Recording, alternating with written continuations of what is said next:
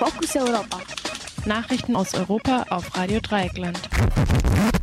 Die Fokus Europa Nachrichten für Montag, den 18. Mai 2020. Zunächst der Überblick.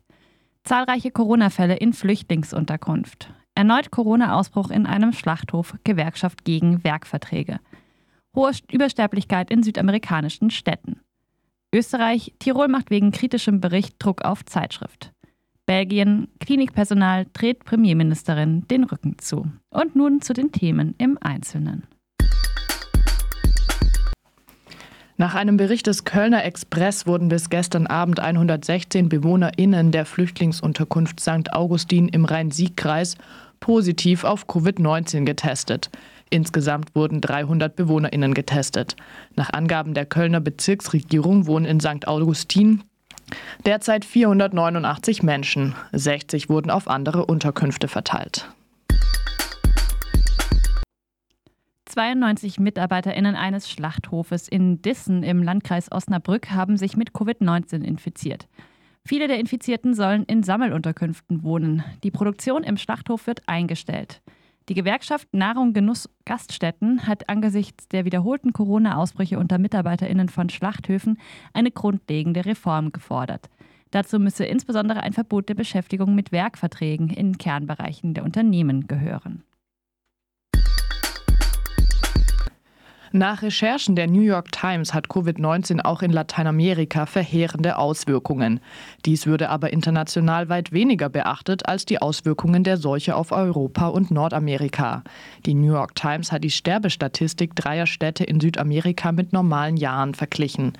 Demnach starben in Lima, der Hauptstadt von Peru, doppelt so viele Menschen wie in normalen Jahren. In Manaus, einer Stadt mit zwei Millionen EinwohnerInnen in Brasilien, verdreifachte sich die Zahl der Toten. In der Hafenstadt Guayaquil in Ecuador lag die Zahl der Gestorbenen mehr als fünfmal höher als in normalen Jahren.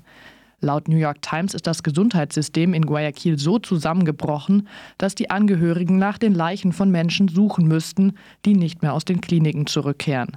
Dass die Zahl der Toten höher ist, als es aufgrund der offiziellen Statistiken über Corona-Tote zu erwarten ist, kann außer mit einer ungenügenden Zählung der Corona-Toten mit dem Zusammenbruch des Gesundheitssystems erklärt werden.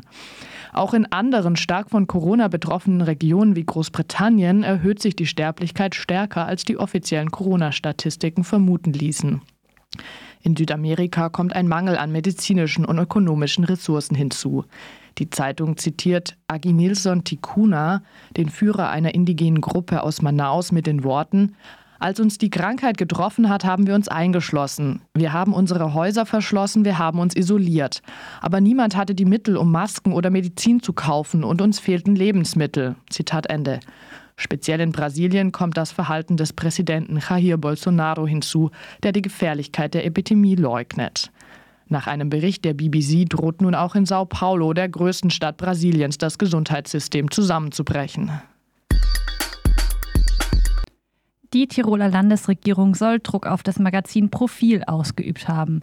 Der Herausgeber Christian Reiner bezeichnete eine Aufforderung der Landesregierung, eine Stellungnahme des Landes binnen 24 Stunden abzudrucken, als Zitat Drohung gegen Journalisten. Die Landesregierung will die Fristsetzung aber nicht als Ultimatum, sondern lediglich als Aufforderung verstanden haben. In dem Artikel geht es um die Gründe, warum im Tiroler Skiort Ischgl BesucherInnen aus 45 Ländern aus vier Kontinenten angesteckt wurden so das Magazin Profil in seiner Ausgabe vom Samstag. Nach Profil setzten die Tiroler Behörden einen Erlass des Innenministeriums vom 29. Februar, wonach Kontaktpersonen von Infizierten zu isolieren seien, nur mit Verzögerung und unvollständig um. Am 5. März war bekannt geworden, dass sich 14 TouristInnen aus Island, die zuvor in Ischgl gewesen waren, mit Covid-19 angesteckt hatten. Dabei machten die isländischen Behörden klar, dass die TouristInnen bereits in Ischgl infektiös waren. Die Tiroler Behörden reagierten erst einen Tag später und es kam nur eine Mitarbeiterin eines Hotels in Quarantäne. Auch der Krisenstab des Bundes habe trotz Warnungen aus Island und kurz darauf aus Dänemark in den folgenden Tagen nicht reagiert. Das Gebiet um Ischgl wurde erst am 13. März zum Risikogebiet erklärt, nachdem in Österreich klar wurde, dass eine Erklärung des Deutschen Robert Koch Instituts unmittelbar bevorstand. Das Land Tirol erklärt nun, dass die, Definition der Kontaktpersonen in dem Erlass vom 29. Februar sei mittlerweile geändert worden. Demnach galt es nur noch Menschen zu isolieren, die Kontakt hatten und Symptome zeigten. Das habe das Land getan. Dienst nach Vorschrift bzw. nach verwässerter Vorschrift. Bei einem Besuch der Regierungschefin Sophie Wilmès ins, im Saint-Pierre-Krankenhaus in Brüssel bildeten MitarbeiterInnen der Klinik an der Straße ein Spalier. In dem Moment, in dem die Limousine der Ministerpräsidentin vorbeifuhr, drehten sie ihr den Rücken zu. Nach lokalen Presseberichten wollten die MitarbeiterInnen mit dem Protest mehr Anerkennung für ihre Arbeit einfordern. Außerdem protestierten sie gegen den Umgang der Regierung mit der Krise und den Erlass, der die Rekrutierung von nicht qualifiziertem Personal für den Pflegedienst vorsieht. Belgien verzeichnet im Vergleich zur Bevölkerungszahl den bisher höchsten Anteil an Corona-Opfern weltweit. Sophie Wilmès hält die Angaben für übertrieben. Fokus Europa. Nachrichten aus Europa auf Radio Dreieckland.